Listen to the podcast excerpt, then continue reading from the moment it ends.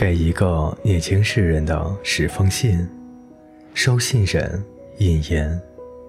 一九零二年的深秋，我在维也纳新城陆军学院的校园里，坐在古老的栗树下读着一本书。我读的是这样的专心，几乎没有注意到那位在我们学校中唯一不是军官的教授。博学而慈祥的校内牧师赫拉杰克是怎样走进我的身边的？他从我手里去取那本书，看看封面，摇摇头。莱内玛利亚里尔克的事，他深思着问。随后他翻了几页，读了几行，望着远方出神，最后才点头说。里尔克从陆军学生变成一个诗人了，于是我知道一些关于这个瘦弱苍白儿童的故事。十五年前，他的父亲希望他将来做军官，把他送来了圣彼尔滕的陆军初级学校读书。那时赫拉杰克在那儿当牧师，他还能清清楚楚地记起这个陆军学生。他说，他是个平静。严肃、天资很高的少年，喜欢寂寞，忍受着宿舍生活的压抑。四年后，跟别的学生一起升入了美丽市外斯科尔新的地方陆军学院高级中学。可是他的体格担受不起，于是他的父母把他从学校里召回，教他在故乡的布拉格继续读书。此后，他的生活是怎样发展的？赫拉杰克就不知道了。按照这一切，很容易理解。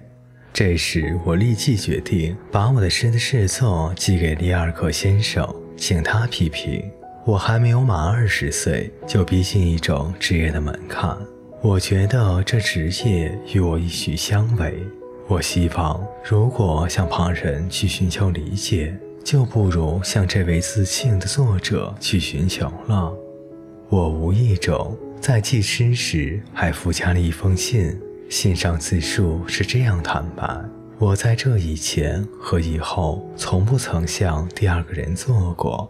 几个星期过去，回信来了，信上印着巴黎的邮戳，握在手里很沉重，从头至尾写着与信封上同样清晰、美丽而固定的字体。于是我同里尔克开始了不间断的通信，继续到一九零八年才开始逐渐稀疏。因为生活把我赶入了正是诗人的温暖、和蔼而多情的关怀所为我防护的境地。这些事并不重要，重要的是下面的这十封。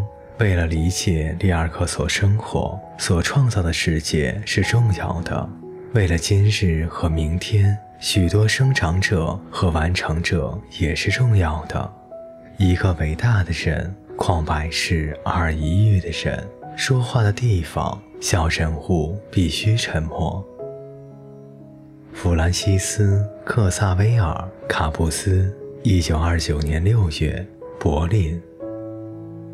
各位听众朋友，从本章节往后，每一个章节都是以一封信的形式。所以本章节比较短，望各位见谅。